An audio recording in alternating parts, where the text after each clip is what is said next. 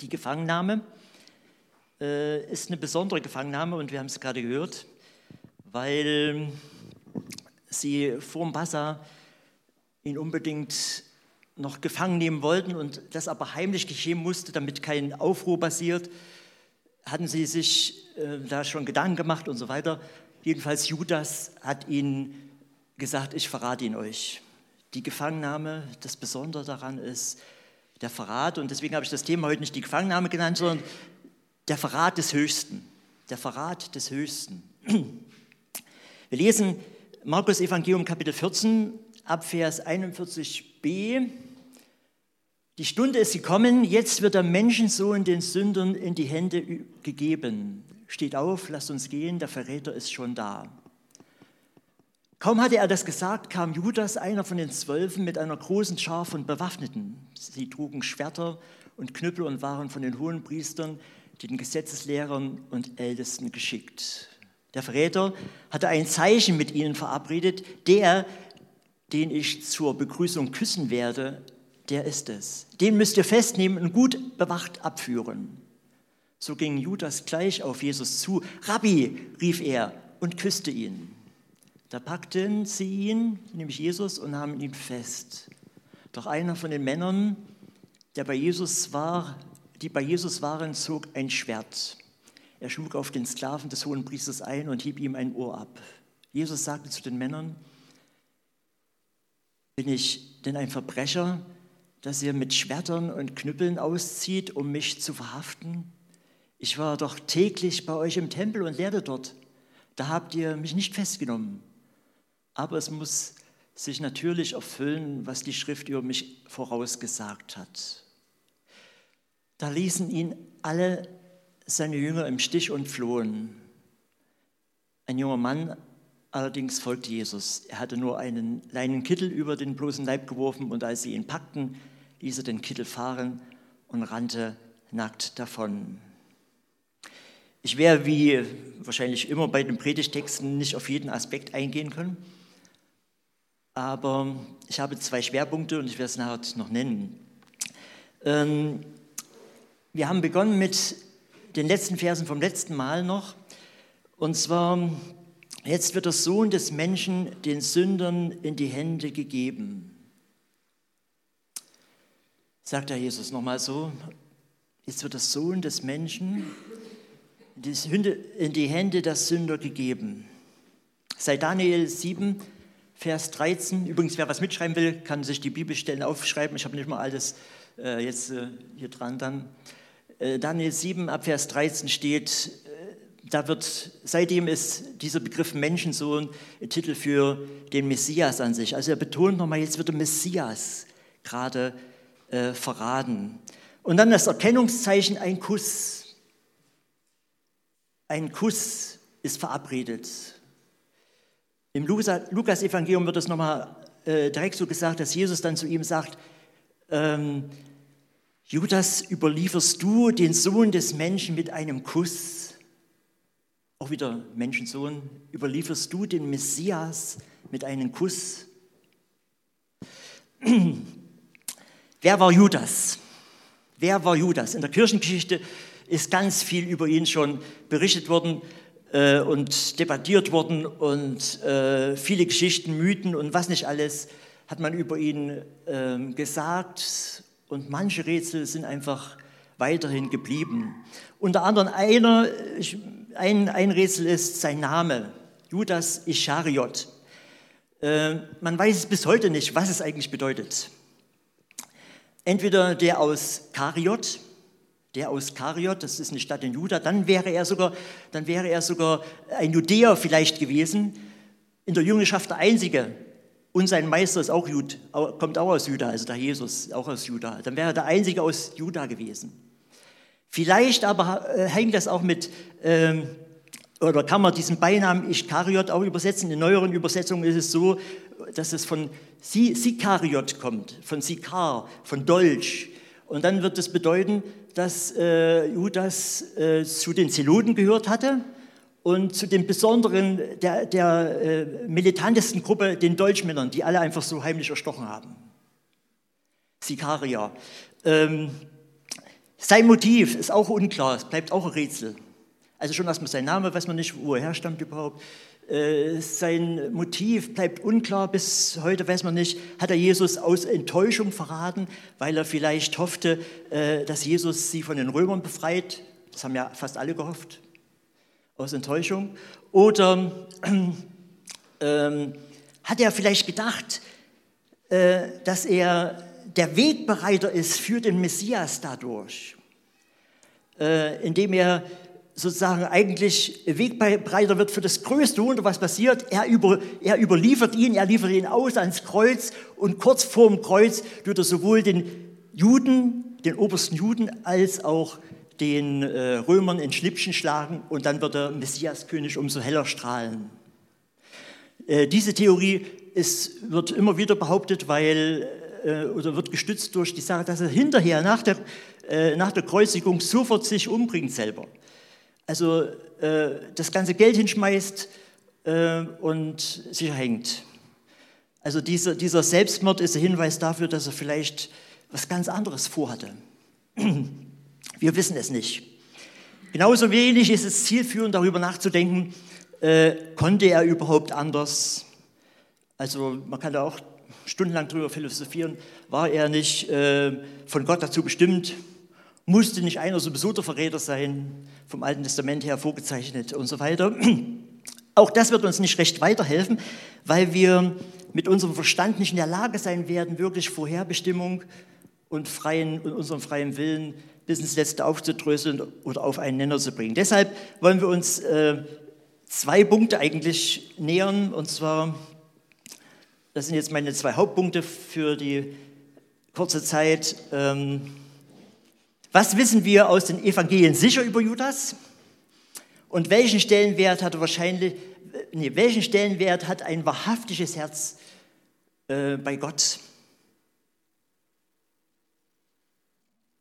Das ist die erste Frage. Und die zweite Frage, die Bedeutung, oder der zweite Punkt, die Bedeutung des Verrates im Heilsgeschehen Christi. Zuerstens, also was? Also hat die erste Frage zwei, äh, zwei Teile. Was wird in den Evangelien sicher von ihm, von ihm, von ihm berichtet.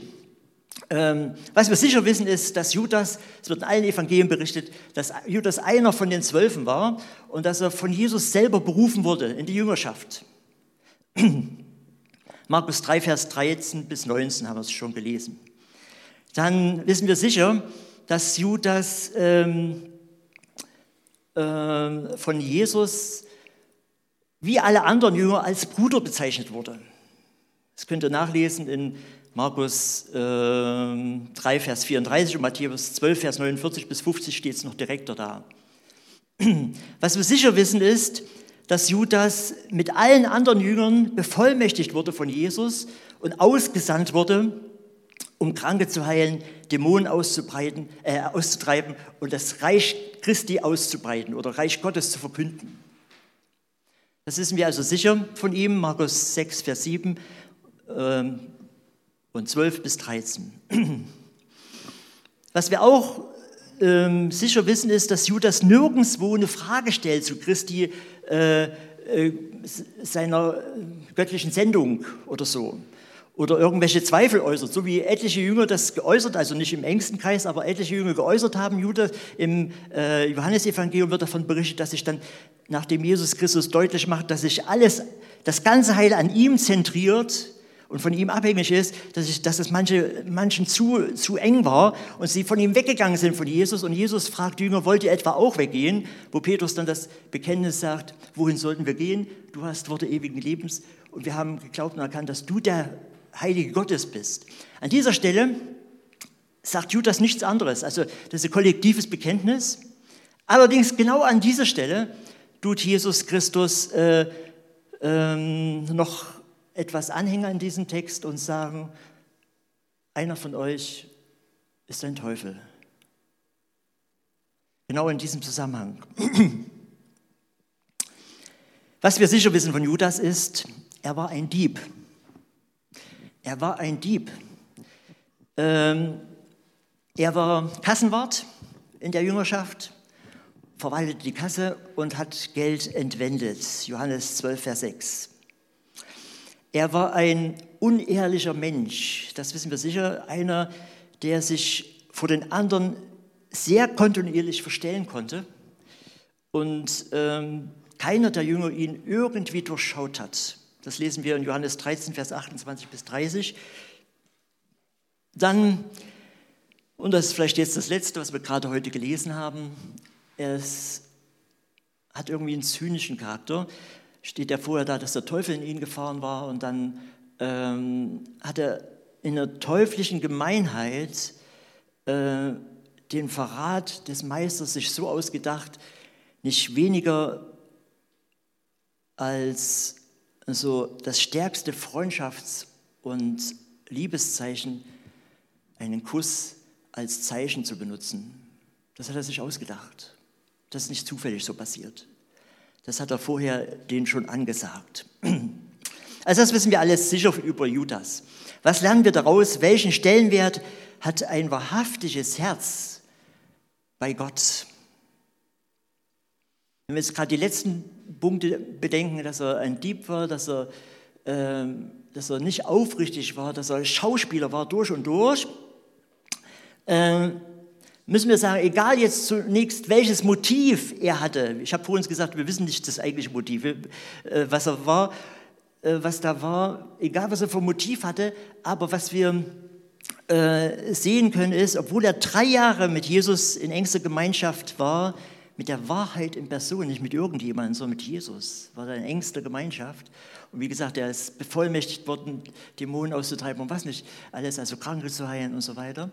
Und äh, obwohl er so ganz nah bei ihm war, die Wunder, die messianischen Zeichen gesehen hat aus nächster Nähe, die Größe Gottes erlebt hat, äh, hat er das alles, das Wahrhaftige, nicht an sein Herz rangelassen. Die Wahrheit bis ins Letztliche an sein Herz rangelassen. Er hat sich, äh, müsst ihr vorstellen, immer wenn er was Falsches gemacht hat, also heimlich was geklaut hat oder so, hätte er ja mindestens nachdenken können, warte mal, hey, das ist hier der Christus, der weiß eigentlich unsere Gedanken. Äh, das hat er nicht an sein Herz rangelassen. Er ist nicht von der Lüge zur Wahrheit umgekehrt.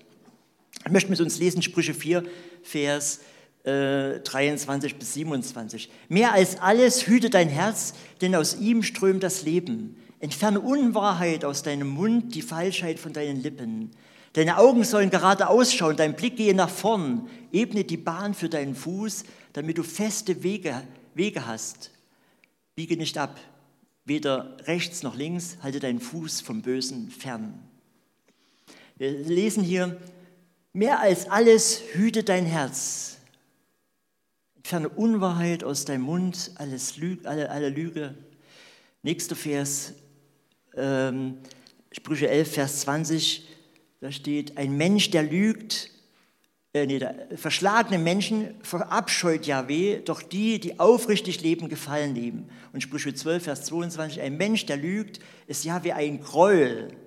Nur wer haftig ist, wer wahrhaftig ist, gefällt ihm wohl.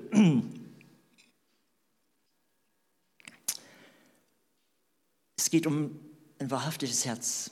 Das ist Gott unwahrscheinlich wichtig. Es geht um ein wahrhaftiges Herz. Und ich bin davon überzeugt, dass Jesus Christus sich sehr gemüht hat, auch um diesen Mann. Ähm, ich glaube, dass er die Kasse hatte, war seelsorgerliches Handeln Christi. Seelsorgerliches Handeln mit ähm, damit er mit seinem unehrlichen Herz massivst konfrontiert wurde in der Gemeinschaft der Jünger, in der Gemeinschaft von Jesu, in der Gemeinschaft von der Wahrheit, wurde er massivst letztendlich konfrontiert, indem er herausgefordert wurde und gerade Jesus ihm dieses Vertrauen der Kasse, diese sensible Sache anvertraut hatte. Ich glaube, das ist zum Beispiel so eine seelsorgische Liebe Christi gewesen. ähm, wenn du ich und du jetzt, wenn wir Lüge oder Falschheit im kleinsten Ansatz in unserem Wesen entdecken, entdecken dann äh, nimm das ernst. Dann nimm das ernst. Das ist keine, das ist keine Bagatelle. Das ist nicht irgendeine, ja, wir sind nun mal Sünder, sondern das ist Der Teufel wird der Lügner von Anfang an genannt. Das ist das Massivste an sich, Lüge, Falschheit. Ähm, geh damit zu Christus und kehre um. Das sage ich immer wieder mir selbst und deshalb möchte ich jedem von euch sagen. Die kleinste Lüge, die kleinste Lüge ist das größte Einfallstor des Teufels.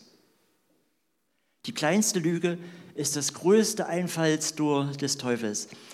Achte sehr peinlich darauf, ob in deinem Tun oder in deinem Denken schon Ansätze von Falschheit und Lüge vorhanden sind.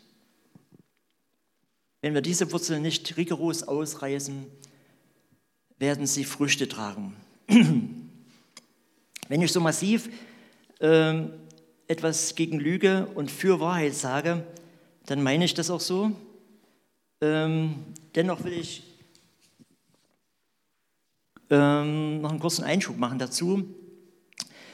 Und ich bitte euch, nicht falsch zu, mich nicht falsch zu verstehen. Wahrhaftigkeit hat nichts damit zu tun, zwanghaft immer alles zu sagen, was ich weiß.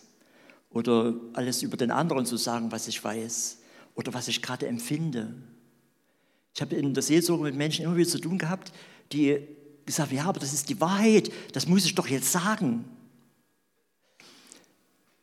Da möchte ich wirklich an dieser Stelle einen kleinen Einschub, wie gesagt, machen. Jesus, der die Wahrheit in Person ist, sagt gerade diesem Judas nicht ständig, was er falsch macht.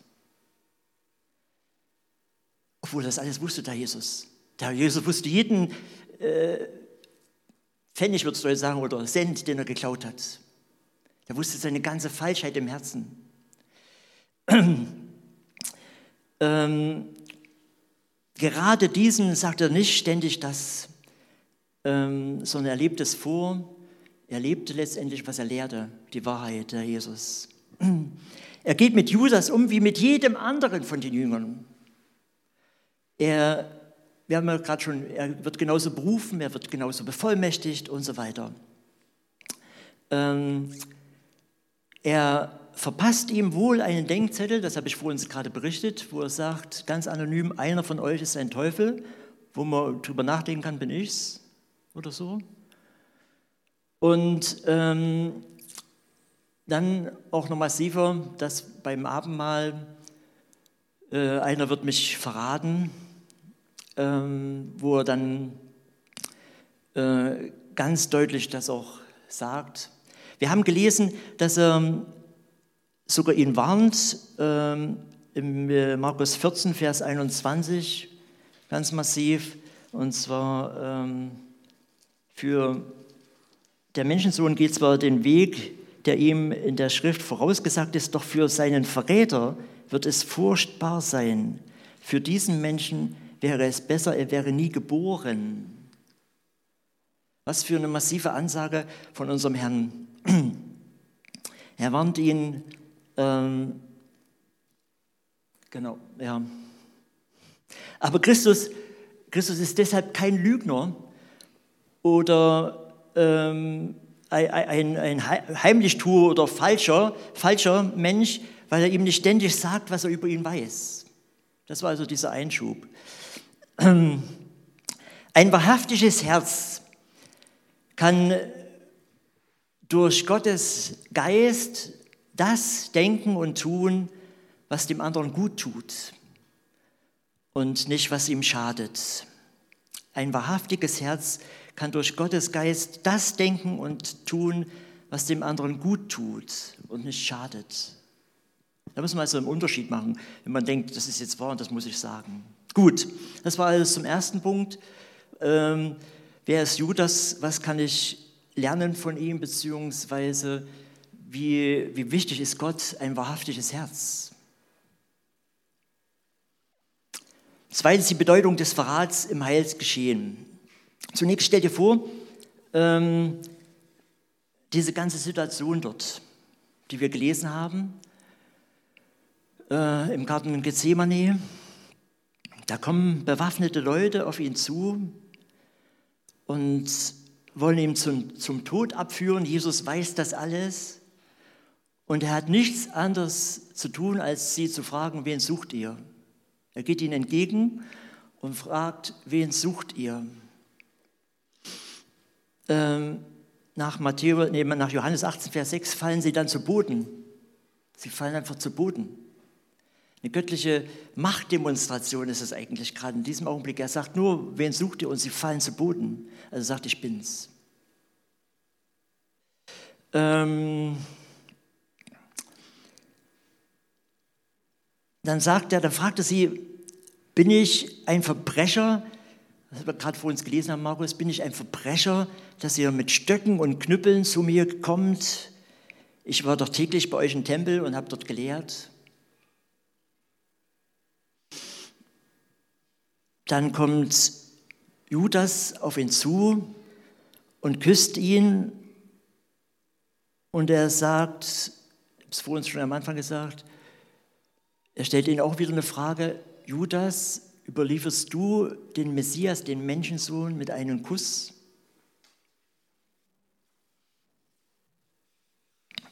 Hatte Jesus das irgendwie, dass er solche Fragen stellt, gerade ausgeblendet, dass es um, um Leben und Tod für ihn ging? Dass er diese Leute so herausfordert, darüber nachzudenken, was sie gerade tun? Nein, aber es ging ihm und geht ihm zu jeder Zeit um dich und mich, um uns Menschen. Unseren Herrn ging es in diesem Leid oder das, was auf ihn gerade zukommt, um dich, um mich, um Menschen, um diese Menschen da, um den Judas bis zuletzt. Äh, verrätst du den Sohn des Menschen mit einem Kuss? stellte ihn noch die Frage. Er möchte zu jeder Zeit unsere Herzen gewinnen und uns zur Umkehr leiten.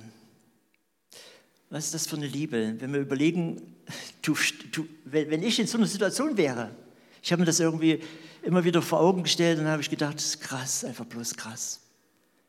Der Jesus denkt zuerst an diese Leute und fragt sie, was sie da gerade machen. Wow, ich hätte gebibbert, gell? Und der Jesus hat auch gebibbert. Wir haben ja das letzte Mal vorigen Sonntag äh, im Garten gesehen, er hatte wahnsinnig Angst, der Herr. Und trotzdem, er hat uns so lieb, hat den Menschen so lieb, dass er ähm, in dieser Situation an die Menschen denkt. Dann habe ich mich weiter gefragt, äh, Verrat ist schon schlimm, Verrat ist schon schlimm. Aber warum muss der Verrat so pervers sein mittels eines Kusses, mittels, mittels eines Freundschaftskusses? Es gibt auf der Erde emotional nichts Schlimmeres, als von seinem Freund ans Messer ausgeliefert zu werden mit einem Kuss, mit einem Freundschaftszeichen. Es gibt auf dieser Erde emotional nichts Schlimmeres.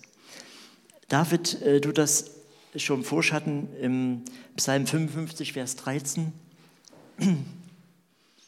Schreibt er, denn nicht mein Feind beschimpft mich, das würde ich ertragen. Nicht mein Hasser tut groß gegen mich, vor ihm könnte ich mich verbergen.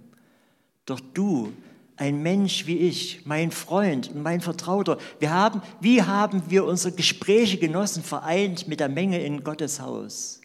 Und weiter unten dann, Vers 21, der Verräter vergreift sich an seinen Freunden, er bricht den feierlichen Bund.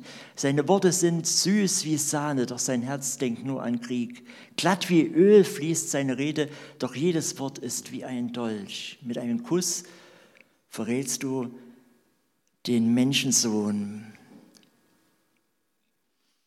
Eben deshalb, weil es nichts Schlimmeres emotional auf dieser, wir denken viel über die Leiden Christi nach, aber weil es nichts Schlimmeres emotional auf dieser Erde gibt, nichts Schlimmeres gibt, äh, musste genau dein und mein Herr und Retter das Schlimmste durchleiden. Auch diesen Schmerz des Freundschaftsverrates oder Verrat eines, durch einen Freund erleiden. Wir lesen Hebräer 2, Vers 17 und 18. Deshalb musste er seinen Geschwistern in jeder Hinsicht gleich werden, um vor Gott ein barmherziger und treuer hoher Priester für uns zu sein. Ein hoher Priester, durch den die Sünden des Volkes gesühnt sind. Und weil er selbst gelitten hat, als er versucht wurde, kann er auch denen helfen, die in Versuchungen geraten. Und Hebräer 5, Vers 8 bis 10, obwohl, der Sohn Gottes, obwohl er Sohn Gottes war, hat er an dem, was er durchmachen musste, gelernt, was Gehorsam bedeutet. Doch jetzt, wo er zur Vollendung gelangt ist, wurde er für alle, die ihm gehorchen, der Begründer des ewigen Heils. Und Gott selbst hat ihn als hohen Priester begrüßt, ein hohen Priester nach der Art des Melchisedek.